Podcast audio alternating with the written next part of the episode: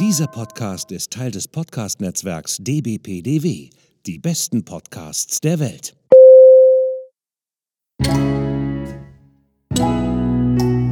Willkommen beim Podcast von Rockstar TV mit Florian Petzold und Andreas Steinecke. Willkommen bei dem weltbesten Podcast. Natürlich Rockstar TV. Hallo Andreas, wie geht's dir? Hi Flo, du hast da ein bisschen was durcheinander gebracht. Wir sind noch nicht der weltbeste Podcast, Mist. aber wir sind Teil des Netzwerkes, die besten Podcasts der Welt. Also insofern, Okay, okay. ich würde mal behaupten, wir sind auf dem Weg dorthin, aber wir haben es noch nicht ganz an die Spitze geschafft. Ich finde, es wäre auch ein bisschen anmaßend bei Podcast Nummer, äh, oh Gott, äh, 79. 78. Naja, naja, knapp daneben ist auch vorbei. Ne? Ähm, bei Podcast Nummer 78 schon von dem besten Podcast. Podcast ja, Bevor wir mal weiter, Ja, genau, genau. bevor wir weiter stottern, Ja, bitte. ich darf. Das ist echt Ja, nett. bitte. Wunderbar. Sehr schön. Äh, jetzt trinkt er gerade. Äh, ähm, aber jetzt stellen wir ihn doch erstmal vor. Oder, weißt du was? Stell ich doch selbst vor. Hallo Norm. Schönen guten Tag, Flo. Schönen guten Tag, Anni. Freut mich, hier zu sein. Ja, schön, dass du dabei bist, Norman. Es ist uns eine Ehre, dass du uns besuchst und ähm, wir sind schon ganz gespannt, was wir in dieser Stunde alles von dir erfahren werden oder oder im Gegenzug, ne, was du vielleicht auch von uns erfahren möchtest, ne? Aber der Flo hat ja ganz gerne so im letzten Drittel des Podcasts, dann äh, droppt er nochmal einmal so die Frage, und was möchtest du eigentlich von uns wissen? Insofern fangen wir damit gleich ganz am, am Anfang des Podcasts Ey, an. so, sonst sonst, sonst kriege ich immer von ihm Schelte. Irgendwie hat er sich das sein lassen, dass ich das sein lassen sollte. Irgendwie, weil es ja um, die, um, um, um unseren Gast geht. Norm, Ja. ähm, dich kennt man in der Szene, ne? Glaube ich. Das ist eine gute Frage. Wenn, wenn du das sagst, dann, dann mag Ma- das so ma- sein. ma- ma- An sich agiere ich ja gerne im Hintergrund eigentlich. Ja, aber, aber pass auf. Erklär überhaupt erstmal, was machst du alles? Was mache ich alles? Ähm, an sich, also hauptberuflich, ähm, leite ich eine Kreativ- und Content-Marketing-Agentur mit dem Fokus auf Rad- und Outdoor-Sport. Ähm, ich habe mal vor vielen Jahren ein Magazin, also ein Mountainbike-Magazin, gemacht, geleitet, ähm, umkonzipiert und in diesem Verlag damals auch eine Agentur gegründet, die eben zum Teil mit rausgenommen. Ähm, ich bin beim Deutschen Alpenverein ähm, einer der Ausbilder für die Mountainbike-Ausbildung. Hab vor oh, mittlerweile acht Jahren, glaube ich, mit zwei Freunden aus Leipzig das Mountainbike-Tourismusforum Deutschland gegründet, mit dem wir jedes Jahr einen Kongress ähm, abhalten. Bin bei uns vor Ort im Verein in der Jugendarbeit tätig, also im Radverein und versuche ab und zu tatsächlich selber auch nochmal privat aufs Rad zu kommen, was ein bisschen weniger geworden ist die letzten Jahre tatsächlich. Ähm, genau, das ist so, so das, was ich mache. Ähm, Ja, wir hatten ja auch schon mal einen Mitstreiter von euch hier bei uns im Podcast. Ähm, wie, man, wie man weiß, hoffentlich. Ähm, Genau. Ey, jetzt, ich bin so ein geiler Typ, jetzt fällt mir der Name gerade nicht ein. ähm, ihr hattet Nein, nein. da, oder? Nein, nein, wir hatten, wir hatten den Jörn? Den Jörn, genau, den Jörn. der Jörn, Jörn hattet ihr da, Ey, mal, wie genau. konnte mir das jetzt entfleuchen? Es, ich glaube, das ist jetzt nicht gar so schlimm, weil es ist auch einer der früheren Podcasts gewesen. Ja, ja. Und ähm, insofern, wir- ich versuche mich auch immer an alle unsere Podcasts zu erinnern, aber manchmal ja, ist das halt so. Wir, wir sind alt, ja. Nein, äh, Ja. ähm, das, das, das, das Tourismusforum, irgendwie, ich sag mal so, ich habe ja schon mal einen Blogartikel, auf Empfehlung von dir natürlich, äh, mal äh, bei uns äh, äh, als Textform. Was macht ihr in diesem Tourismusforum? Was, was, was, was läuft da so ab? Also, was, was ist die Kernkompetenz des Tourismusforums? Die Kernkompetenz ist, es sind zwei Sachen. Einerseits ist es, Leute zusammenzubringen, ähm, weil das ist das, was wir am Schluss mit dem Konferenz- und Kongressformat, ähm, das wir einmal im Jahr bespielen, machen wollen, ist wirklich so diese, alle Leute, die in irgendeiner Form an, an Mountainbike-Tourismus ja, partizipieren und das weiterentwickeln wollen, die zusammenzubringen ähm, und damit ja, das, was es an Lösungen jetzt schon gibt, im Idealfall besser zu machen. Also unser Ansatz war damals bei Gründung, diesen ganzen Bereich Mountainbike-Tourismus zu professionalisieren. Ähm, wir haben gesehen, dass es da in verschiedenen Bereichen in Deutschland so zarte Pflänzchen gibt, ähm, die so rauskommen, aber dass das alles noch relativ unprofessionell ähm, so dahin geht. Und wir haben damals halt schon den Blick gehabt in den Alpenraum, wir haben den Blick so in den angelsächsischen Raum gehabt, wo das alles viel professioneller und auch von den Infrastrukturen ja, wesentlich besser ausgerichtet war. Ähm, und im Grunde ist, ist es immer noch unser Ziel eigentlich, ähm, auch gerade mit diesem Blick nach Schottland, ähm, ja, solche Strukturen zu etablieren und diesen Austausch zwischen Sportentwicklung, Tourismus ähm, und auch einer Radindustrie ähm, zu gewährleisten und weiterzuentwickeln. Also auch mit der Politik, wenn ich das so auch mit der Politik zusammen, genau. Also wir, wir sind jetzt nicht diejenigen, die vor Ort ähm, Trails bauen und weiterentwickeln. Da gibt es andere Verbände dazu, ähm, die das machen ähm, und die wirklich so diese Basisarbeit machen. Ähm, wir sehen uns tatsächlich an dieser Schnittstelle zwischen Politik, Tourismus und Industrie. Mhm. Wie geht ihr da quasi vor? Also wenn du sagst, ihr seid die Schnittstelle, ähm, seid ihr proaktiv tätig oder seid ihr quasi erstmal so mh, oder, oder im also ich sag mal so, wir haben die, die, ähm, ich fange schon wieder an zu stottern, Ja, aber ich habe ich hab einen, Satz, ich hab einen Satz im Kopf, den ich, äh, den ich gerne sagen Hau möchte. raus. Tief durchatmen. So, also ähm, ich bin ja auch bei der DIMP, genau, ich bin ja auch bei der, bei, bei der DIMP äh, in der EG Ruhrgebiet. Insofern weiß ich ja auch ungefähr, was so ein bisschen mit den verschiedenen ähm, Akteuren immer wieder so passiert. Und oftmals ist es bei uns zumindest so, dass wir oft äh, reaktiv tätig werden, weil wir tatsächlich einfach ähm, verschiedene Dinge, die passieren, erst erfahren, wenn es quasi, wenn das Kind schon so ein bisschen in den Brunnen gefallen ist. Ne? Und wir kooperieren ja auch quasi mit euch in, auf verschiedenen Ebenen. Insofern ähm, ist, eure, ist mir eure Funktion klar, aber ich glaube, da draußen ist es den Leuten halt nicht so ganz geläufig, wie ihr denn tatsächlich tätig werdet. Also ihr habt einmal quasi das, äh, das, das Forum, was jä- jährlich stattfindet äh, und dazwischen drin passiert ja auch unheimlich viel. Und ähm, wie seht ihr da jetzt quasi eure Rolle als, äh, als Gestalter oder als auch eher manchmal so als die, die, die reagieren müssen? Eine Mischung, also schon eher als Gestalter tatsächlich. Also es gibt einfach ähm, verschiedene Kampagnen, die wir fahren. Ähm, es gibt Gespräche, die wir auf, also gerade auf Bundeslandebene ähm, mit der Politik auch führen, ähm, mit Landestourismus und Politik meistens zusammen. Ähm, es gibt Formate, die wir entwickeln, um die Industrie quasi mit an den Tisch zu holen. Aber wir sind natürlich auch in äh, genügend Fällen einfach reaktiv, ähm, wo, wo es Entwicklungen gibt in verschiedenen Regionen und dann meistens die VertreterInnen des Tourismus auf uns zukommen ähm, und uns fragen, ob wir da einerseits ähm, vielleicht ein bisschen moderierend ähm, mit an den Tisch kommen können oder auch von Erfahrungen aus anderen Bereichen, aus anderen Regionen berichten können. Ähm, und wir bekommen, also ich bin jetzt in der Tourismusentwicklung nicht so stark drin, das sind die, die Freunde aus Leipzig, die das machen, von Absolut GPS, die sind ähm, ja mit ihrer Agentur in der Tourismusentwicklung sehr stark tätig. Die bekommen im Hintergrund natürlich viel mehr mit. Die haben jetzt das, die Mountainbike-Strategie ähm, für Sachsen ähm, mit dem Bundesland zusammen entwickelt und die werden zum Teil natürlich schon sehr, sehr früh auch an den Tisch geholt und bekommen damit die Entwicklungen auch ein ganzes Stück weit früher mit. Und äh, hast du, ähm, du hast gerade Sachsen angesprochen, ähm, kannst du uns da vielleicht mal kurz vielleicht äh, so ein Fallbeispiel äh, geben, wie eure Position oder wie eure, wie ihr da tätig werdet? Oh, In Sachsen ähm, müsste ich dich tatsächlich an Tillmann verweisen, ähm, die, die das gemacht haben. Also wie gesagt, dadurch, dass ich da in der Tourismusentwicklung nicht, nicht so stark tätig bin, ist das überhaupt nicht mein, mein Bereich. Ähm, und ich habe mich jetzt auch die letzten anderthalb Jahre sehr stark eher auf äh, unsere Agentur und ähm, die, die Jugendarbeit bei uns vor Ort konzentriert, ähm, sodass ich für fürs Mountainbike-Tourismus-Forum ähm, noch viel Kommunikation gemacht habe. Aber jetzt auf inhaltlicher Ebene sind Nico, Jörn und Tillmann wesentlich tiefer drin Ja. ähm, und wickeln quasi auch diese, also diese, diese ganzen Projekte entsprechend ab. Also da bin ich nicht mehr, nicht mehr stark Ja, tätig. Tillmann, wenn du das hier hörst, ne, die Einladung kommt auch zu uns. Also von uns zu dir. Ne? Ich glaube, das wird ja hören. Ja, oder Nico. Ich, auch mit Sicherheit. Ne? Ähm, Okay, ähm, dann gehen wir noch mal ein bisschen, dann ziehen wir den, den Schirm ein bisschen größer auf. Ähm, du hast ja ähm, gerade gesagt, dass du in, für, für eure Agentur tätig bist.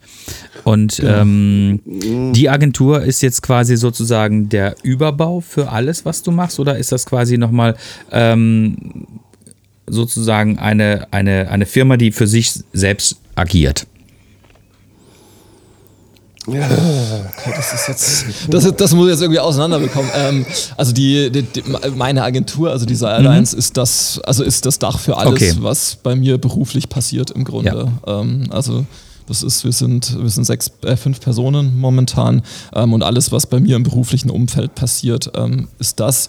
Äh, Mountainbike Tourismus Forum ist ein ehrenamtliches Engagement, ähm, Genau. wo wir als Agentur quasi ähm, also zum Teil auch unterstützen, aber vor allem ich als Privatperson ähm, und auch alles andere, also alles, was ich jugendarbeitstechnisch mache oder beim DAV, ist ich als Privatperson. Okay, Äh, wie gesagt, wir spannen gerade irgendwie halt den Schirm auf, er wird zum Sommerschirm. Ja. Ähm, ähm, ähm, äh, du du, du äh, hast schon öfters jetzt hier anklingeln lassen, äh, Jugendarbeit. So, so Jugendarbeit. Ähm, wie, wie, wie, wie bist du zur Jugendarbeit gekommen? Also und, und, und was ist deine Aufgabe in der Jugendarbeit? Also ich sag mal so, irgendwie, irgendwann hast du ja auch mal angefangen, Mountainbike zu fahren. So. Ne? Und, und äh, ich gehe jetzt davon aus, dass du in der Jugendarbeit mit Kindern auf dem Fahrrad machst. Ah, gut. Also habe ich das schon mal verstanden. Ja, ich, ja, ich muss das ja verstehen. Ähm, aber äh, wie bist du dann auf diesen, ich sag jetzt mal ganz blöd, auf diesen pädagogischen Weg hingegangen und hast gesagt, irgendwie jetzt müssen wir auch noch mit den Kids zusammen machen? Was? Ähm, boah, gibt es wahrscheinlich drei Gründe. Das eine ist, dass ich irgendwann mal ein pädagogisches Studium gemacht habe oder zumindest teil, teil, teilweise Pädagogik ähm, für, mit Gymnasiallehramt. Ist der Pädagogikteil ja relativ gering. Ähm, dann ist es so, dass einfach ähm, unser Großer ähm, da auch in dem Verein ist ähm, und bevor ich da anderthalb Stunden rumsitze, ähm, kann ich auch Jugendtrainer machen. Ähm, also vor allem kommt es wahrscheinlich daher und ich habe schon auch Bock einfach mit, mit Kindern zu arbeiten ähm, und also ich, ich glaube am Schluss ist es gar nicht so pädagogisch, sondern also wir machen zwar immer so ein bisschen Umweltpädagogik, aber am Schluss geht es darum, ähm, denen, dass die eine gute Zeit haben irgendwie auf dem Rad. Ähm, so eine Mischung aus Sport, Natur kennenlernen ähm, und einfach mit anderen draußen unterwegs zu sein. Ähm, und das ist tatsächlich für mich auch einfach eine, eine gute Zeit und gewissermaßen ein Abschalten. Okay, okay. Ha- Hast du das in deiner Jugend vermisst, dass man sowas hat?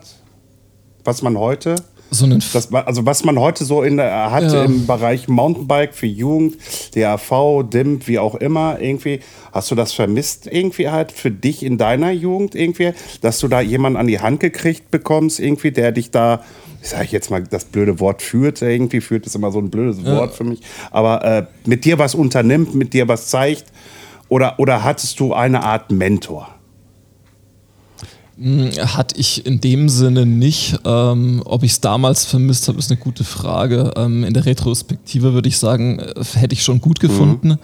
Ähm, vor allem, weil es, also ich bin halt, ähm, also Dresden geboren, in Niederbayern aufgewachsen auf dem Land und das war, also es war so klassisches Fußballland quasi, beziehungsweise später Handball und das ist halt alles so, kompetitiver Mannschaftssport irgendwie, ähm, wo am Schluss irgendjemand als Gewinner vom Feld geht. Und ich finde das jetzt gerade tatsächlich beim Mountainbiken ganz cool, dass es da überhaupt nicht drum geht, sondern es geht darum, dass am Schluss alle eine gute Zeit haben. Ähm, und es gibt niemanden, der gewinnt oder verliert oder sonst irgendwas. Ähm, und das macht es irgendwie ganz angenehm. Und das hätte ich tatsächlich schon auch ganz gerne gehabt früher. Und das finde ich ganz cool, dass es dieses Angebot für Kinder und Jugendliche jetzt viel mehr gibt. Also, dass die irgendeinen Sport und irgendwas draußen machen können, wo es nicht darum geht, irgendwo besser zu sein als jemand anders, ähm, sondern das einfach ja, auf die Art und Weise zu machen. Ähm, und bei mir war es tatsächlich auch so, dass ich ähm, im, also was Mentoren anbelangt, eher beim Studium ähm, mit meinen Mitbewohnern damals irgendwie wir alle mit irgendwelchen billigen Hardtails halt in den Wald gegangen sind und selber geschaut haben, was da, was da geht und was passieren kann. Also das war eher so eine, weiß ich nicht, so eine Community-Geschichte und schauen wir mal, das wird dann schon. Ähm, was auch ein ein guter Lernprozess Ja, irgendwie ha- war. Halt mal das Bier, ich fahre da jetzt runter, ne? Ja, ja. Hm. Das Bier, das Bier gab es unten erst, weil wir waren in Erlangen am Berg und unten war die Bergkirche. Ah, okay, okay. ne? Wir haben es gut enden lassen können. Okay, ich dachte, ihr habt das schon mit hochgenommen. Ja. Nein, um Gottes Willen. äh, macht man ja auch nicht. Also, liebe Zuhörer, don't drink and drive. Ha, ha, ha, ha, ha. Äh, gut. Äh, äh, und dann hast du, also, also der, der Abschnitt jetzt hier mit den Kids, das ist ja okay, irgendwie vorbei. Und wie bist du jetzt auf diese Idee gekommen, eine Content-Agentur in diesem Sportbereich zu gründen? Was ist der Background? Ähm, also, ja, mein Background, ich hatte schon gesagt, ist ja eigentlich Gymnasiallehramt. Ähm, aber ich bin während des Studiums am Schluss schon, als ich nicht mehr so viel zu tun hatte, in ein Volontariat gegangen bei einem Mountainbike-Magazin. Den Namen Ähm, darfst du auch und gerne sagen, um Gottes Willen. Das war das World of MTB Magazin. Ähm, und habe danach, boah, ich weiß gar nicht, ein paar Jahren ähm, die Chefredaktion übernommen, irgendwie das Ganze neu konzipiert, neu aufgesetzt. Und wir haben damals schon im Verlag eine Agentur gegründet, weil wir einfach von verschiedenen Regionen angesprochen worden sind, ob wir nicht deren Corporate Publishing machen wollen. Also wir haben so die Magazine gemacht für Salzburger Land, für Graubünden. Ähm, und um das zumindest so ein bisschen sauberer zu lösen, haben wir gesagt, okay, wir brauchen zumindest eine Agenturmarke intern, ähm, um das nicht auf ja, als Verlag quasi zu machen ähm, und so ein bisschen diese beiden Seiten auseinanderzuhalten. Ähm, und das war im Grunde, also dieser Anstoß für die Agenturgründung ist im Grunde von außen gekommen. Und wir haben dann immer mehr gemacht für Regionen, zum Teil auch für Industrie. Ähm, und irgendwann gab es einfach den Zeitpunkt, wo jeden Monat ein Magazin zu machen, ja, jetzt auch nicht mehr das Befriedigendste war für mich. Ähm, und ich da irgendwie selber was draus machen wollte und dann habe ich quasi einen Teil der Agentur rausgelöst ähm, und mich damit selbstständig gemacht vor mittlerweile sechs Jahren. Sechs Jahre schon. Und genau. Okay. Ja, herzlichen Glückwunsch. Ist auf jeden Fall immer noch eine schöne Geschichte. Also ich mag es immer noch. Ja, gerne. ja, um Gottes Willen. Also Rockstar TV gibt es ja zehn Jahre irgendwie halt, aber wir sind ja keine Agentur in dem klassischen Sinne irgendwie halt, sondern ich machte einfach, ich jetzt die zehn Jahre, bevor Andreas hier mit in den Podcast eingestiegen ist, ich habe ja nur immer da meinen Spaß gemacht. Und also eher gesagt, wir machen ja auch nur unseren Spaß hier. Wir leben das Ganze irgendwie. Andreas ist mehr der Gravelbiker, ich bin eher mehr der MTBler, obwohl ich. Äh, Möchtest du das jetzt in jedem Podcast jetzt, erzählen? Jetzt bluten richtig die Ohren der Zuhörer, dass ich jetzt auch mal Graveln fahre, äh, anfange irgendwie halt. Aber ne, wir, haben, wir haben einfach Spaß und äh, darum geht es eigentlich bei uns. Es ist genauso halt wie mit dem Fahrradfahren. Ne? Also wir haben daran auch Spaß und deswegen halt einfach. Ähm, ja. ähm, die Agentur. Ihr arbeitet also für unterschiedliche Destinationen, für Produkthersteller etc. pp. Aber ihr habt auch einen eigenen Podcast. Wie ist der denn? Genau, wir wie ist der denn aufgebaut? Wie ist der denn aufgebaut? Ähm, der war, oder das waren im Grunde mal einfach Interviews, ähm, die ich geführt habe, ähm, entstanden tatsächlich aus, aus der Überlegung heraus, dass ich dann, nachdem ich irgendwie, ich glaube dreieinhalb Jahre war das damals, die Agentur gemacht habe, dann doch irgendwann wieder Lust hatte, ein eigenes Medium zu haben.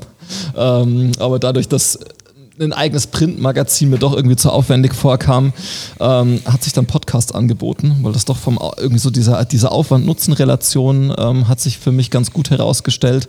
Und dadurch, dass ich ja im sehr, sehr peripheren ländlichen Raum wohne, war das auch noch eine ganz gute Möglichkeit, ähm, mit Leuten zu sprechen, mit denen ich einfach, also wo ich Bock hatte, mich mit denen auszutauschen. Und nachdem ich das erste Gespräch damals mit der Sissy Persch aufgenommen hatte und das extrem angenehm fand ähm, und einfach cool, diese Gespräche zu führen, war das so, okay, passt, machen wir jetzt weiter. Ähm, und mittlerweile ist es so, dass wir vor, also jetzt im Grunde nach dem Sommer, im September war das, angefangen haben mit Themenstaffeln. Das heißt, wir machen jetzt immer sechs Folgen zu einem Thema. Wir haben jetzt mit Nachhaltigkeit angefangen und wir machen immer so, also ich mit einer Kollegin zusammen mit der Liz, wir nehmen so eine Intro-Folge auf, wo wir das Thema so ein bisschen aufmachen, wo wir im Normalfall schon so die Hälfte der Interviews für die Staffel auch geführt haben, um so einen Überblick zu haben. Ähm, und dann geht es quasi in die Interviews rein. Ähm, und das geht jetzt eben immer über sechs Folgen. Jetzt gerade zum Thema Nachhaltigkeit. Die nächste Staffel wird zum Thema Events sein. Ähm, und das ist ganz cool, weil wir dadurch diese größeren Themen von mehreren Seiten beleuchten können und uns auch so ein bisschen einerseits damit auseinandersetzen können, was aus unserer Sicht in der Branche ganz gut läuft, aber vielleicht auch mit dem, was in der Branche noch nicht so ganz gut läuft und sich vielleicht noch nicht so richtig professionalisiert hat. Und da ist Nachhaltigkeit, glaube ich, durchaus ein Thema.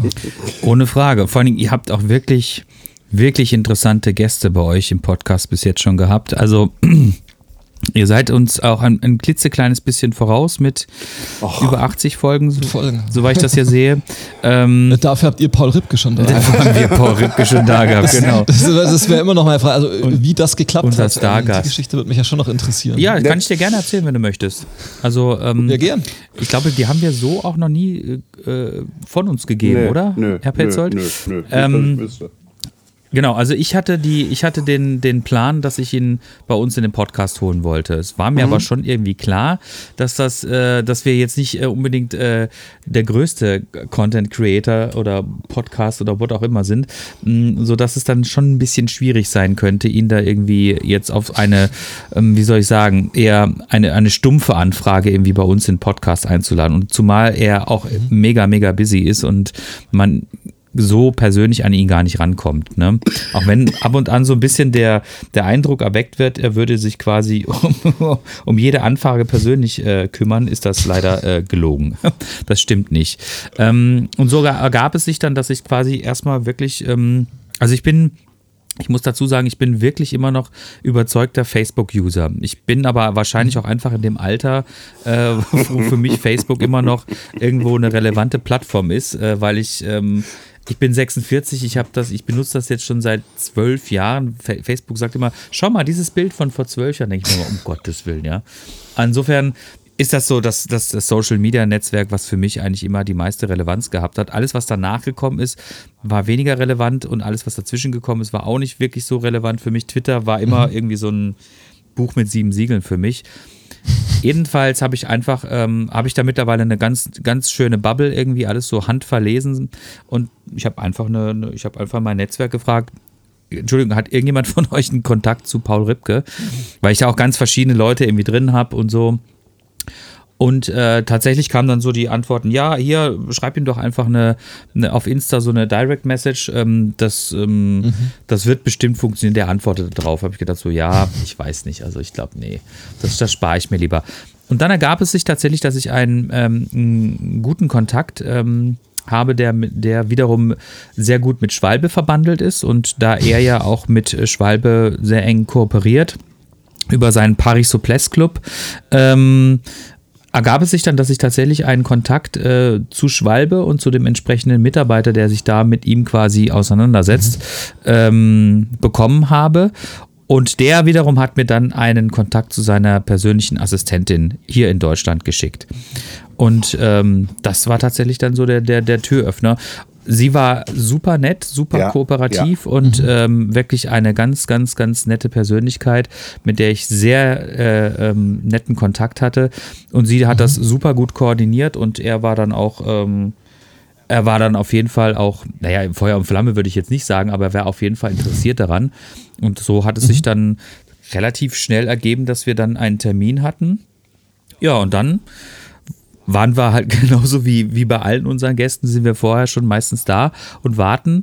Und er war pünktlich auf die Minute war er da und wir hatten ein wirklich angenehmes Gespräch. Und ähm, ich war ja dann auch ein ähm, paar Wochen später, dann war ich auch in Kalifornien, wollte ihn eigentlich dort besuchen.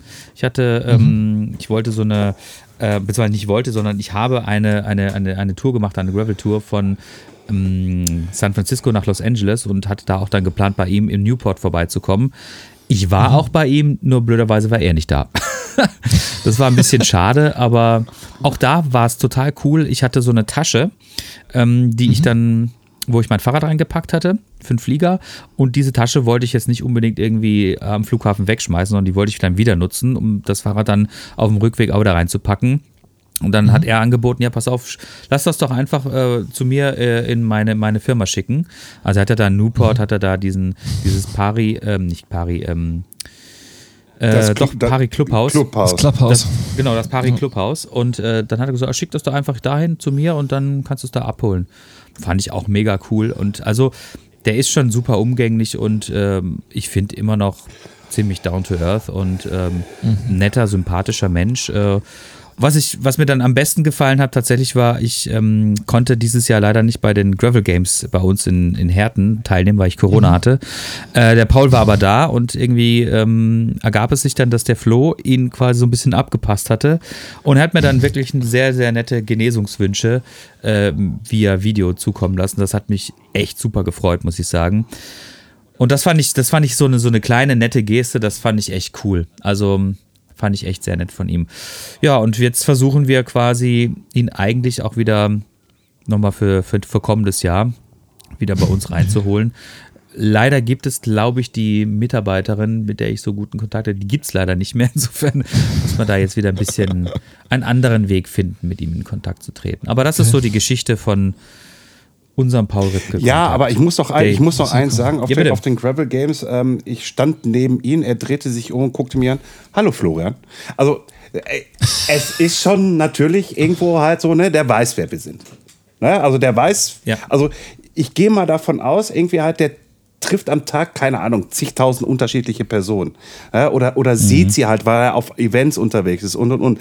Aber trotzdem, dass der, also ich habe das Gefühl, irgendwie, der weiß genau, wo er sich befindet und weiß irgendwie, welche Dudes oder Mädels, wie auch immer, irgendwie, ähm, wenn er zu diesem Place to Be kommt, wo er hin eingeladen wird, dass der weiß, es könnten diese und diese Leute da auflaufen. Ja, also, also der weiß das irgendwie halt. Ah, bei denen waren wir im Podcast. Ah, ah Flori, hi. Na, geht's? Hm? Ja. Schön. Ne? Der, der, hat, der, hat, der hat echt viel im Kopf und der merkt sich viel und Ja. der versteht auch einfach, ähm, Kontakte zu knüpfen und auch Kontakte beizubehalten und äh, sich darum auch zu kümmern. Ja. Auch wenn man jetzt quasi, wie gesagt, wie in unserem Fall, haben, wir- haben wir jetzt äh, eine Stunde seiner Zeit in dem äh, nutzen dürfen, muss man wirklich so dürfen, sagen. ja, ja. Ne, aber, naja. Also, ja, das ist die Geschichte zu Paul Ripke. Aber wir wollen ja auch gar nicht so viel über Paul Ripke erzählen. Weil äh, wir, sondern weil wir haben dich ja hier, Norm. wir haben ja dich hier, genau. Das war jetzt quasi nur eine kleine Fußnote. Ähm, du bist ja, wie wir alle, auch sehr stark in dem Thema drin, ähm, wie es bei uns in Deutschland mit dem Mountainbiken so vorangeht. Ähm, wie würdest du aus deiner professionellen Sicht ähm, quasi den aktuellen Status bezeichnen? Findest du, dass wir auf dem richtigen Weg sind? Si- Sind wir quasi mittlerweile schon dort angekommen, dass wir sagen können, okay, ähm, das Mountainbiken ist jetzt, wie sagt man so schön, in der Mitte der Gesellschaft angekommen ähm, und ist jetzt wirklich ein, ein ernstzunehmender Sport, der quasi auch von allen Beteiligten so wahrgenommen wird? Oder sagst du, ganz ehrlich, äh, wir sind auf einem guten Weg, aber wir sind noch längst nicht dort angekommen, wo wir eigentlich hätten sein sollen? Ähm, also de definitiv letzteres. Ähm, die Frage ist für mich tatsächlich, also das ist eine, eine Frage, die, die mich die letzten Jahre schon immer so ein bisschen umtreibt, ist die Frage nach dem, nach dem Sport in Mountainbikesport. Ähm, also ich bin tatsächlich mittlerweile ein großer Fecht Verfechter davon, das gar nicht so sehr als Sport zu sehen, sondern irgendwie als so eine Freizeitbeschäftigung, Aktivbeschäftigung, keine Ahnung. Also wir haben da immer so ein bisschen nach, nach einem Namen gerungen, der ein bisschen besser klingt, ähm, weil ich glaube, dass diese, diese, dieser Sportbegriff für viele so ein bisschen abschreckend auch ist, ähm, in diesem ganzen Rad- und Mountainbike-Sport, äh, ja, in diesem Bereich. Ähm, und auch, wir hatten das letzte Woche erst ähm, beim Velobis Summit in Schweinfurt, diese ähm, also aus dieser Sportlichkeit heraus ist ja diese ganze Branche auch entstanden. Ähm, und im Grunde sind wir jetzt auch als Radindustrie im Grunde so ein bisschen an dem Punkt, uns davon wegzubewegen. Also es werden nicht mehr alle relevanten Stellen mit Leuten besetzt, die früher mal sehr gute Mountainbike-Sportler waren oder Radsportler, ähm, sondern es werden immer mehr Personen nach Professionalität und Profession ausgewählt. Ähm, und was die Situation des, also bleiben wir Sport ähm, anbelangt in Deutschland, ist es schon noch so, dass viel Luft nach oben ist. Also einerseits ist ähm, von dem, also von dem, was wir an Trails tendenziell mal zur Verfügung haben, ist Deutschland der Wahnsinn. Also im Grunde kannst du in jedes Mittelgebirge oder in fast jede Region gehen und hast also ein unglaublich gutes Netz an Mountainbike oder an Mountainbike-fähigen Wegen da, ähm, was echt Spaß macht. Ähm, zum Großteil aus meiner Sicht auch besser als das, was es im alpinen Bereich gibt und vor allem viel besser geeignet für Nachwuchs ähm, und die meisten Menschen. Ähm, das immer mit einem Freund, wenn es irgendwie um diesen Voralpenraum in Oberbayern geht, wo er auch sagt, ja, die ganzen Münchner sind der Meinung, dass das gutes Mountainbiken ist, aber die Wege schauen nicht mehr danach aus. Also die bremsen da alle runter, weil es zu schwer ist und die meisten Mittelgebirge sind viel besser geeignet. Was mir immer noch abgeht, ähm, ist so dieses Thema Community. Das finde ich in Deutschland wahnsinnig gering und schlecht ausgeprägt irgendwie. Also ich war vor, war das ist mittlerweile auch schon sechs Jahre wahrscheinlich her, in Schottland ähm, zum Mountainbike-Kongress. Und was die an Community dort vor Ort haben, das ist der absolute Wahnsinn. Also das ist wirklich so dieser der Nachwuchs, der Profisport, der Breitensport, ähm, Tourismus, Politik, Industrie arbeiten da super eng zusammen. Die kennen sich alle auch. Es ist klar, dass irgendwie so eine Person wie Tracy Mosley totales Vorbild ist ähm, für irgendwie ähm, junge Mädchen im Mountainbike-Bereich und dass sie diese Rolle auch aktiv einnimmt, ähm, dass sich die Leute dort treffen zum Mountainbiken, gemeinsam fahren gehen und das ist irgendwie, also keine Ahnung, ich weiß nicht, ob das so ein bayerisches Phänomen ist, dass das nicht so ist, aber das habe ich in Deutschland nicht so richtig, ehrlich gesagt.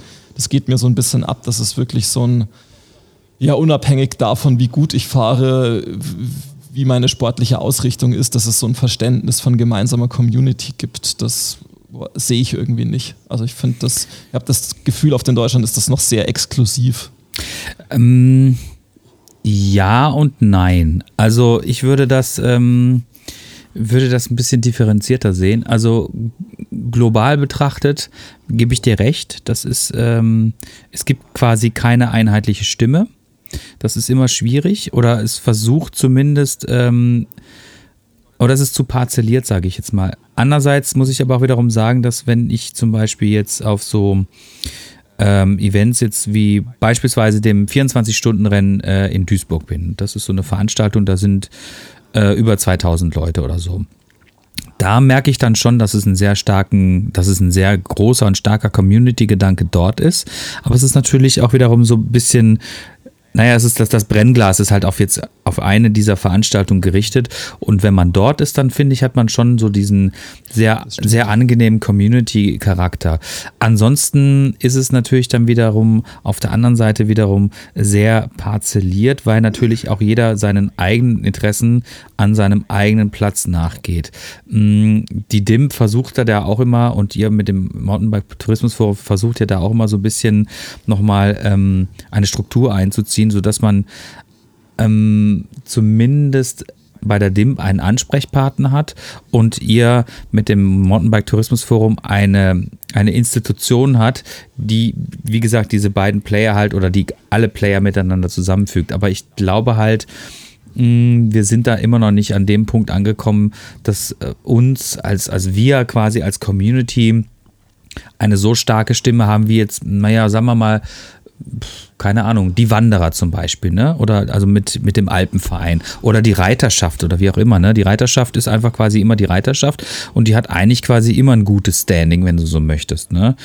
Zumindest kommt mir das oft immer so vor, wenn man, mhm. wenn man halt mit denen zu tun hat und die quasi dann, sage ich jetzt mal, auf ihrem Wegenetz pochen und äh, da wenig Verständnis für unsere Belange hat, das ist jetzt etwas negativ konnotiert, aber so kommt es mir leider manchmal vor. Ähm, habe ich trotzdem, da gebe ich dir dann recht. Ähm, aber das ist immer so die Frage, wie, kann, wie könnte man das quasi stärken? Oder wie könnte man dort einen Weg finden, dass es einfach, ähm, dass wir mehr Gehör finden? Ist aus meiner Sicht ist das, also liegt viel an der Kooperation oder vielleicht auch an der mangelnden Kooperation von ähm, Tourismus und Industrie. Ähm, also ich glaube, eine also wenn diese Kooperation stärker wäre, wäre der Weg in die Politik halt zum Teil leichter, ähm, weil gerade so eine ja, DEM oder LMO, also diese Landesmarketingorganisationen, die sitzen ja sehr nah an der Politik und an der Verwaltung dran und die Destinationen im Grunde auch.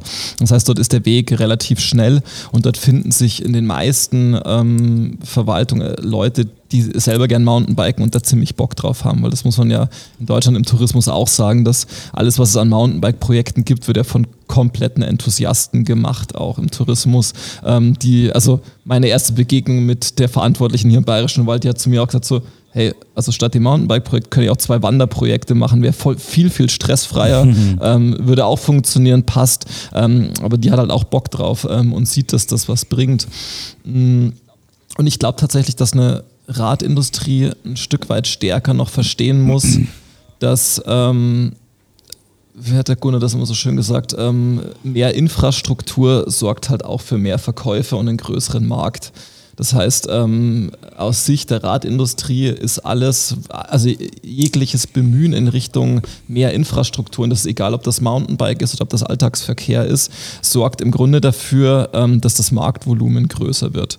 Das heißt, es ist rein betriebswirtschaftlich ist die Rechnung eigentlich relativ einfach. Diese Investition und diese gezielte und strategische Investition in Infrastruktur ist im Grunde eine Investition in eine Marktentwicklung, wo ich dann ja, also nicht mehr über ein Marketingbudget mit anderen Firmen darum kämpfen muss, mehr, also irgendwie Anteile zu bekommen, sondern der Kuchen wird halt einfach größer für alle. Mhm. Ähm, und ich glaube, in die Richtung müssen wir uns nach und nach bewegen und das bedeutet am Schluss schon, also einerseits diese Kooperation, andererseits das ein bisschen strategischer anzugehen und andererseits schon auch Verbände, die im Bereich der positiv gesagt politischen Kommunikation ähm, tätig sind, mit ein bisschen mehr Budget auszustatten, ähm, um halt einfach ja in Brüssel und Berlin ein gewisses Gegengewicht zu haben ähm, zu anderen Verbänden ähm, und zu anderen Interessensgruppen, ähm, um da quasi für die Interessen einerseits des Sport, aber, Sports, aber andererseits auch dieser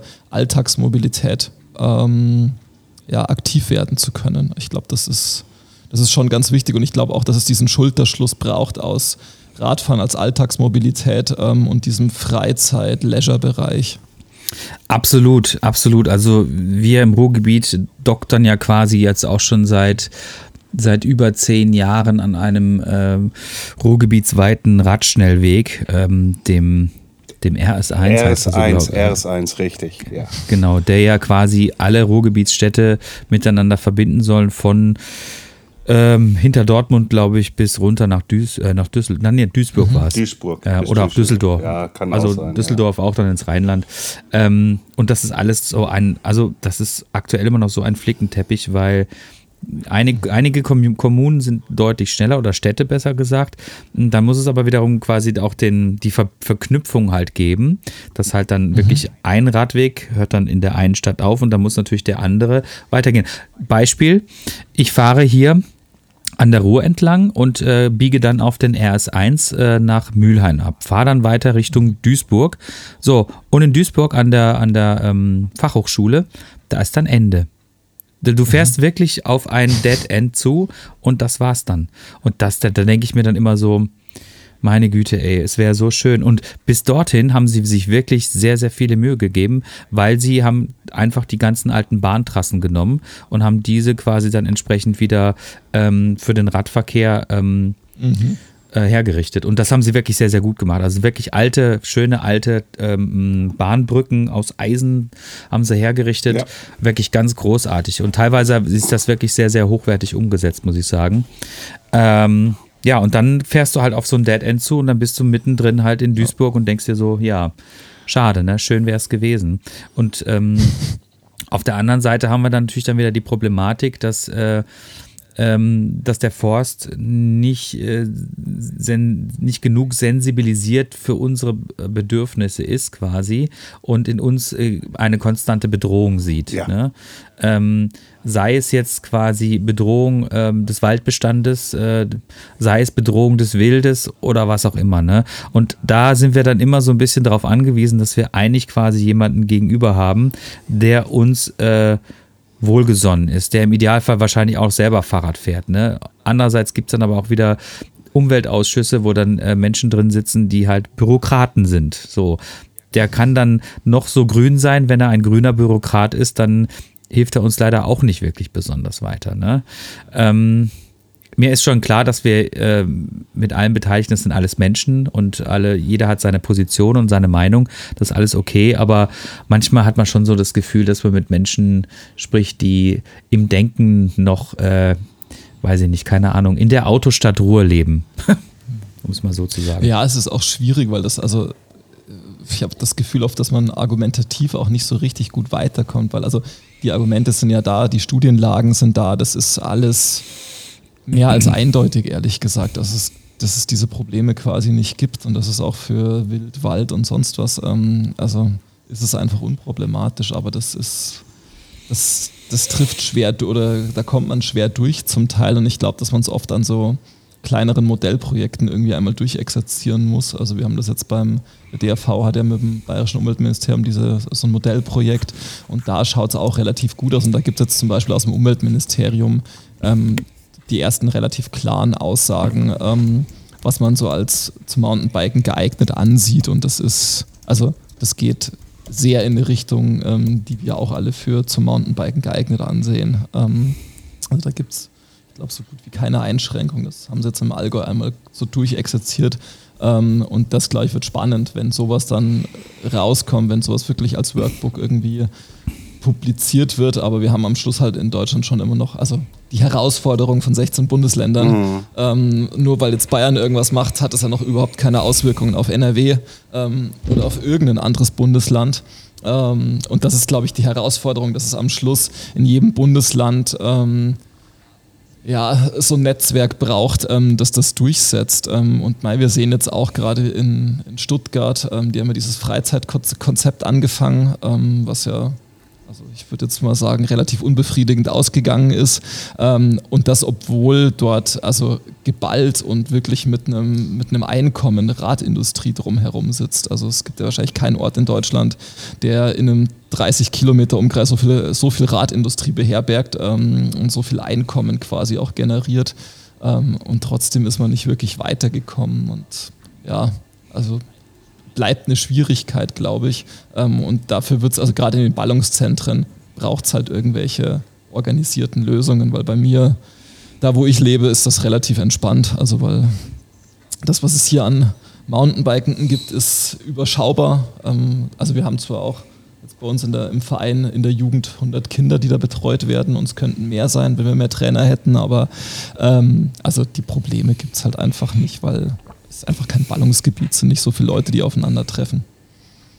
Ja, also das ist bei uns natürlich ja schon ein bisschen anders. Ähm, das Ruhrgebiet äh, war und ist leider immer noch ziemlich ähm, autogeprägt. Also wenn du dir die Städte einfach anguckst, sie waren nach dem Krieg quasi nicht mehr vorhanden. Insofern hat man dann einfach perspektivisch gesagt, das Auto wird von wird in den nächsten Jahrzehnten und darüber hinaus einen großen einen großen eher Einfluss äh, auswirken. Also es wird einfach, das Auto wird sehr, sehr wichtig für die Leute sein. In den 50ern ist das natürlich auch jetzt nicht unbedingt äh, verkehrt gewesen, das zu denken, weil das Wirtschaftswunder war da, der Individualverkehr wurde immer wichtiger und genauso sind die Städte halt auch gebaut worden. Die sind einfach mit in, äh, bis zu vier in, bis vier bis sechsspurigen. In den Niederlanden ja auch, aber trotzdem die Niederlande ja, ja. haben es irgendwie geschafft gehabt. Ich meine, es wäre 1976 gewesen oder wie auch immer, wo sie angefangen mhm. haben, Amsterdam irgendwie zu sagen, so, hier kommen keine Autos mehr rein, Belieferung ja, ja. nein, aber sonst Fußgänger und Fahrradfahrer nur. Es gibt ja auch, äh, ähm, Kopenhagen ist das ja, glaube ich, ne? Ja. Die haben ja auch eine, die ähnliche Strategie gefahren, dass sie da relativ rigoros einfach hingehen und sagen, pass auf, so und so ist es. Oder jetzt auch während Corona in Berlin da auch einfach quasi so diese Pop-up-Fahrradwege ähm, entstanden sind oder auch teilweise ganze Viertel dann wiederum ähm, für den Verkehr gesperrt worden sind. Und dann denke ich mir, super. Und dann gibt es dann wieder jetzt so langsam Gerichtsentscheide, die das dann wieder so zurückdrehen, wo ich mir dann denke, ja, schade, wir waren doch schon auf dem richtigen Weg und ja. nur weil dann halt quasi ein Mensch oder eine Gruppe von Menschen dann doch irgendwie wieder versuchen möchte, und ich betone, versuchen möchte, direkt vor seiner Haustür zu parken, was de facto hm. wahrscheinlich unmöglich sein das wird. Das war ein schönes ne? Wortspiel auch. Ja, ja. Genau. Ähm, äh, werden dann halt solche Sachen wieder gekippt, ne? Und äh, ich glaube, unsere Städte müssen einfach in der Zukunft wohnlicher werden, weil sie werden sich äh, so oder so einfach verändern und es wird auch wieder so sein, dass mehr Menschen auch wieder in den Städten, also in den Stadtkernen leben, weil einfach dort keine, äh, ähm, ja, dort werden keine Firmen mehr sein. Ne? Also wir merken, wir merken das jetzt schon mit Corona, dass die Leute viel ins Homeoffice gegangen sind. Der Trend ist da und ähm, man braucht einfach nicht mehr so viel Bürofläche und auch der Einzelhandel. Mhm. Ich meine, wer von uns drei, die jetzt hier äh, im Podcast sitzen, war das letzte Mal irgendwie bewusst, äh, ist in die Stadt gefahren, um dort in einen Laden zu gehen, um was zu kaufen. Und ich rede jetzt nicht von Fahrrädern, ne? Sondern irgendwie, keine Ahnung, irgendein Haushaltsgerät oder was weiß ich, keine Ahnung. Also ich kann für mich sagen, das passiert eher selten und passiert dann eher mhm. online. Ist einfach so. Und äh, die Generation, die jetzt heranwächst, denen ist das in, die haben das Handy und die bestellen sich halt dann irgendwas und dann ist es morgen da. Dafür muss ich jetzt nicht unbedingt äh, zu Hinz und Kunst in die Stadt laufen. Ne? Also, es muss ich auf jeden Fall was tun, definitiv. Und ähm, ich habe da wirklich, ähm, ich, also ich, ich, ich, merke, ich bin so in einem Alter, wo ich jetzt einfach gerne irgendwie was, was tun möchte und mich da irgendwie engagieren möchte, weil es einfach für mich wichtig ist. Ich habe keine Kinder, also es ist nicht so, dass ich das jetzt irgendwie für irgendwelchen Nachwuchs tue oder sowas, sondern es ist einfach nur, ich möchte einfach Fahrrad fahren. Ich möchte ja, einfach Andreas, gerne gut, da Fahrrad fahren. Du ja. bist so süß okay. gerade. Entschuldigung, wenn ich ja, das jetzt ich hier mal so sage. Muss auch nicht ich, rot ich red, werden. Ich, ich, ich rede mich, red mich ein bisschen in Rage. Ja, ich merk's. Ne? Also, aber das ganze Thema hat, hat, ja einen Anfang und muss ja auch irgendwann mal ein Ende haben. Also jetzt nicht dein Monolog, ja. sondern, sondern äh, das darüber, wo wir ja sprechen. Ja, also natürlich Städte autofrei, aber weißt du, was ist dann der nächste Schritt irgendwie halt? So, die versiegelten Flächen irgendwie, jetzt guck dir doch mal an, irgendwie, wie die Flächen überhaupt allgemein in den Innenstädten versiegelt sind. Ja, es gab mhm. mal irgendwelche Konzepte irgendwie, die vorgestellt worden sind, auch hier vorne in der schönen Stadt Dortmund, an der Rhein-Noldi-Kirche irgendwie halt, wie eine Innenstadt halt einfach auch aussehen kann. Ne? Wenn sie autofrei ist und und und halt einfach, um nicht noch versiegelte Flächen weiterhin auszubauen und und und einfach als Nachhaltigkeit etc. pp. Dann mit dem Fahrrad, E-Bike, wie auch immer halt rumzufahren.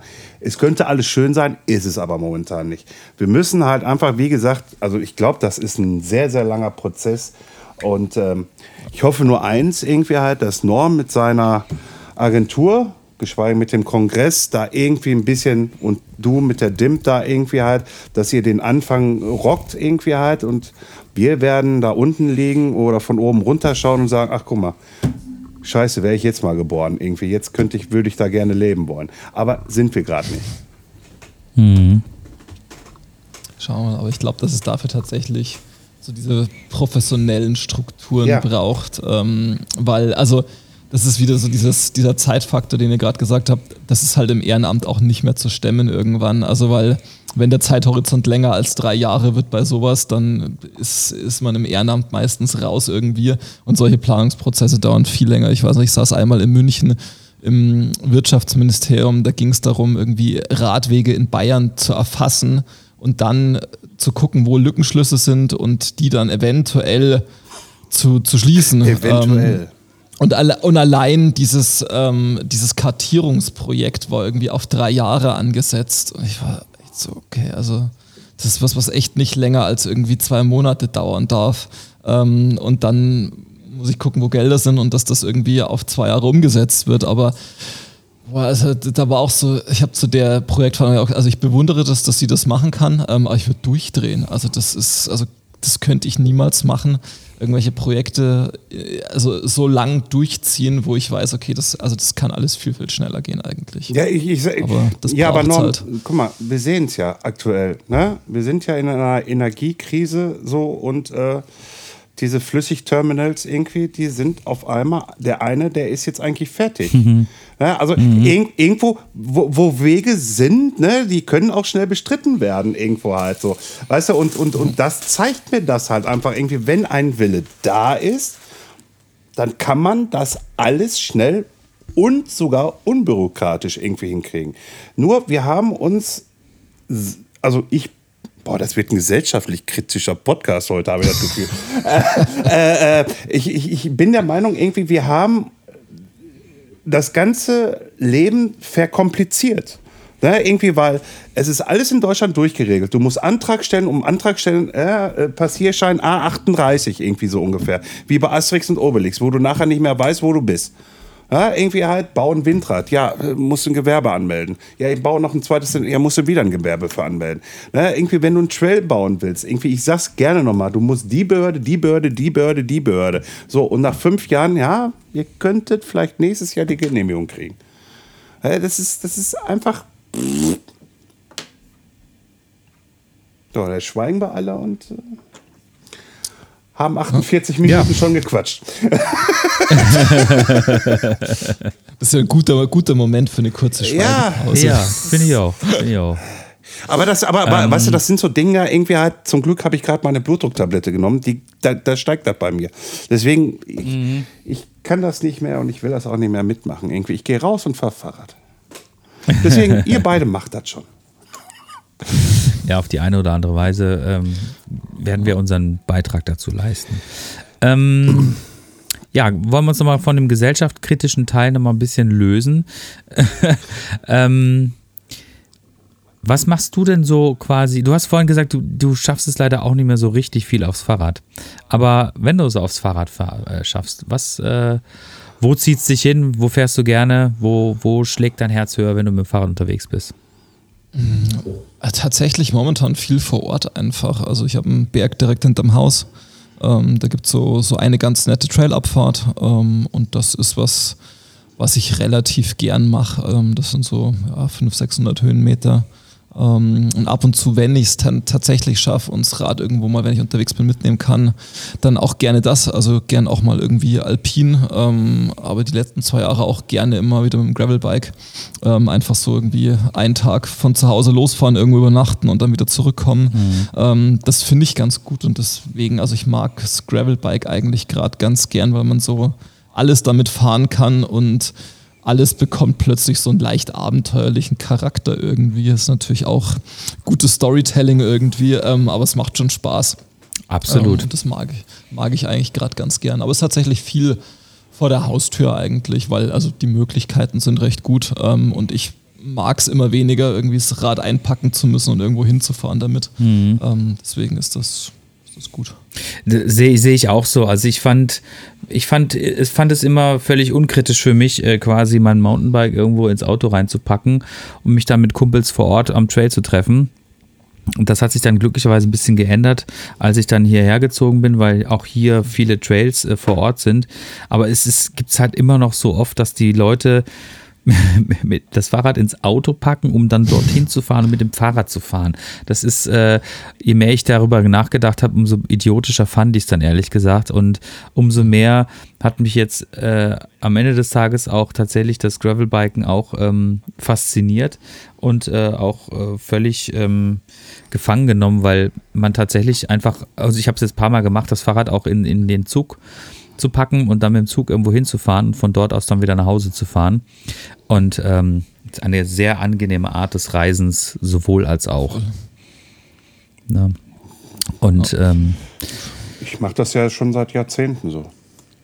ja, du, weil du keinen Führerschein hast, ja, aber es ist ja auch nicht verkehrt. Und ähm, insofern Also ich hast habe du also eigentlich quasi. Also ich habe ja noch äh, äh, äh, da so gesehen eine Bilanz, die sehr sehr niedrig ist. Ja, solltest du auch beibehalten. Solltest du beibehalten. Ähm, ja.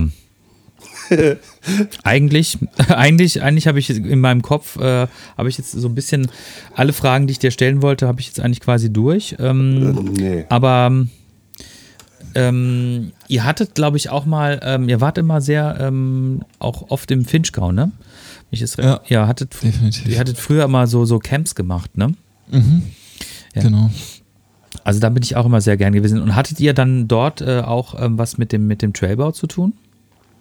Nicht wirklich. Ähm, also wir, wir kennen die Leute, die das organisiert haben, ähm, die sich darum gekümmert haben, ähm, aber selber hatten wir damit nicht wirklich was zu tun. Wir haben mal ähm, ein guter Freund von uns, der war erst Guide in, in Molini, also so ein hinter, im Hinterland von Sanremo ähm, in Ligurien und der ist dann in die Toskana gegangen und hat dort was aufgebaut. Ähm, und dem haben wir mal ähm, längere Zeit beim Trailbau mitgeholfen. Also sind wir zu ihm gefahren und waren immer so einen halben Tag Radfahren, einen halben Tag Trails bauen, ähm, was für uns auch ganz cool war, weil der hatte alle Genehmigungen vor. Ort. Da ist ähm, im Jahr zuvor ein relativ großer Sturm drüber gefegt. Ähm, und zwar die Leute vorher waren so, hey, alles, was nach Weg aussieht, mal ein Weg war, ähm, macht da gern was draus. Und das war halt vollkommener Himmel. Also wir sind Mhm. da hingekommen, wir haben alles machen können ähm, und da Wege reinbauen. Das war schon ganz cool. Ja, das glaube ich. Also ich bin auch immer super gerne ins, ins Finchgau gefahren, ähm, meistens tatsächlich äh, zur Trade Trophy. Das war immer so Mhm. Schönes die, Event. ja absolut, das war auch mitunter der, eins der ersten Enduro-Events, was ich ähm, damals besucht Mhm. habe, auch dann in Larch und das war immer großartig. Das hat immer so viel Spaß gemacht und weil es einfach so geil war, sind wir da einfach quasi fast jedes Jahr oder zumindest jedes zweite Jahr hingefahren. Wir kannten da mittlerweile echt jede Wurzel. Ähm, und das Rennen war immer geil, hat immer Spaß gemacht, war immer, immer schön kompetitiv, aber nie so, dass man jetzt irgendwie das Gefühl hatte, ähm, die stechen sich da alle gegenseitig die Augen aus, sondern wenn irgendwie jemand auch mal irgendwie liegen geblieben ist, hat man immer gefragt, ey, alles okay. Und wenn er ein Problem hatte, dann ja, Mai, dann bist du halt irgendwie abgestiegen und hast ihm halt geholfen. Und wenn das dann deine Stage, deine Stage-Zeit ruiniert hat, dann pff, scheiß drauf, ne? War egal. Weil, Ja.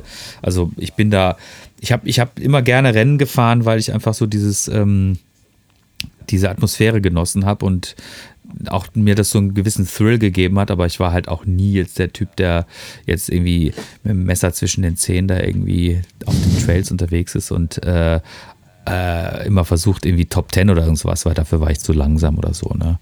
Ähm, aber es hat einem tatsächlich immer, auch das war wieder dann so ganz interessant, ähm, weil auch da war der Community- Community-Gedanke dann wieder äh, sehr, sehr, sehr stark ausgeprägt und man hat dort immer super nette Leute kennengelernt und auch das Format war dann halt so geil, dass du halt auch sagen kannst, ey, hier, wir haben ja die Gruppe ja irgendwie XY kennengelernt, die finden wir ganz cool, die fahren unser Tempo, können wir dann mit denen die Stage fahren? Hat er gesagt, ja, also der Stage-Sheriff quasi stand dann oben und hat gesagt, ja klar, fahrt ihr halt zu achten die Stage, könnt ihr machen, wie ihr wollt, ne? Und das fand ich immer Ja. geil. Und deshalb ist es halt natürlich auch schade, aber das haben wir dem Thomas ja auch schon selber gesagt, dass er das aufgegeben hat.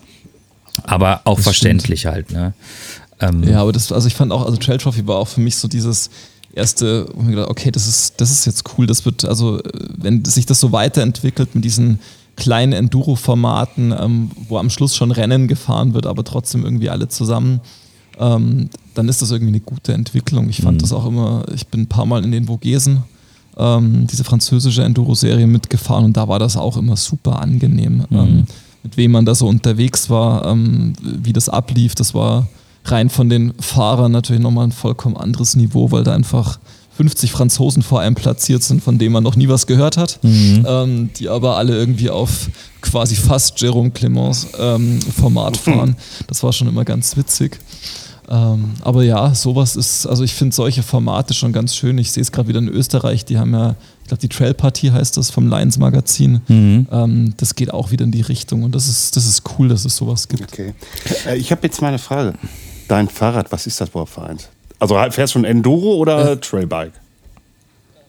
Ähm, das ist so eine Mischung, das ist so ein 120 mm Nikolai. Ähm, also sehr lang, Ah, okay. ähm, langer Reach, ähm, aber ein bisschen weniger Federweg. Also das war immer so das, das Rad, was ich mir auch schon immer gewünscht habe. Also wenig, wenig Federweg, ähm, dafür ein bisschen aggressivere Geometrie. Ah, okay, okay. Und, und Gravel? Ähm, Salsa. Ähm, viel zu schwer, also wiegt, glaube ich, so viel wie, wie das Nikolai fast. Ähm, aber es gab diese Rahmenfarbe nur beim 900-Euro-Modell. Ähm, und die Anbauteile sind so unglaublich schwer. Also ich habe eine 170er Kurbel ist es, die ist aber genauso lang wie eine 185er wahrscheinlich. Ähm, die haben einfach nur das Loch an einer anderen Stelle gebohrt. Schaut unglaublich absurd aus. Aber ich habe damals gedacht, so, okay, das fährst jetzt so lange, bis die Teile runterbrechen und dann baust leichte Teile dran, aber es hat immer noch 13 Kilo. Ähm, dafür hat es eine schöne Farbe.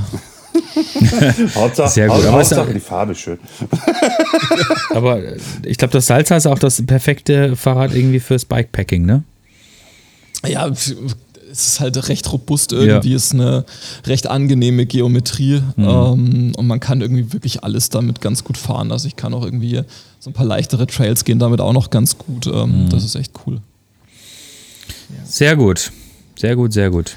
Tja, Gut. Herr Petzold, haben wir noch eine investigative Frage? in, an den- investigativ an den waren wir nie.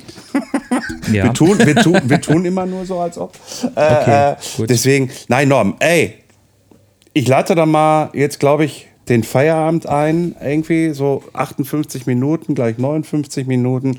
Danke, dass du dir heute diese Stunde mit uns äh, genommen hast, Zeit genommen hast. Ja, richtig gesprochen. Ja, ja, ja war richtig. richtig. Äh, äh, und äh, ich bedanke mich recht herzlich für deine Antworten und deine Kommentare. Äh, einfach klasse und äh, ich glaube, wir quatschen noch mal, ne? Irgendwann. Na, vielen, und, vielen Dank ja, euch. nee, warte, warte, Fall, warte, bevor du, du hast, du, du, du, du hast das weiter. letzte Wort, jetzt kommt noch Andreas und äh, trink noch mal ein bisschen was Ja. aus der Flasche, genau. Ähm, ja, nee, also auch von meiner Seite aus äh, vielen Dank, äh, dass du dir die Zeit genommen hast.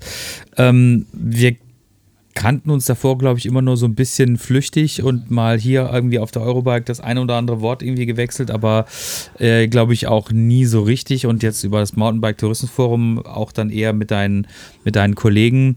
Ähm, insofern war es natürlich heute echt mal schön, dass wir uns mal eine Stunde mit dir ähm, hinsetzen konnten, mal wirklich quatschen konnten und das ähm, möchte ich mich auch nochmal, dafür möchte ich mich auch nochmal bedanken und für deine Zeit und war cool auf jeden Fall.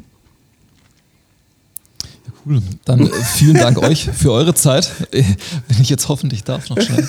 Ähm, hat mir viel Spaß gemacht. Ähm, danke auch nochmal für die Insights ähm, zu, zur Paul Ripke-Akquisition. die Geschichte war auch nochmal gut. Über, über, über die Zahlen der Folge müssen wir im Nachgang dann, glaube ich, nochmal sprechen. Ja. Ähm, das fände ich auch noch spannend. Ähm, und äh, ja, cool auch nochmal diesen Einblick ähm, von, von eurer Seite zu bekommen, weil ihr auch in einem ganz anderen Gebiet lebt. Wie so die, äh, die Wahrnehmung so zum Mountainbiken und Radfahren auch ist. Ähm, das finde ich immer ganz spannend.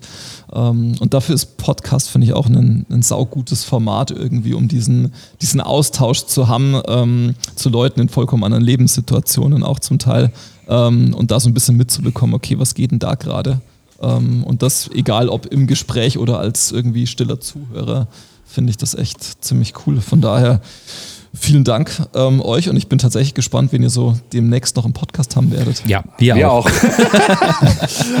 also bis dann. Ciao. Danke euch, ciao. Ciao.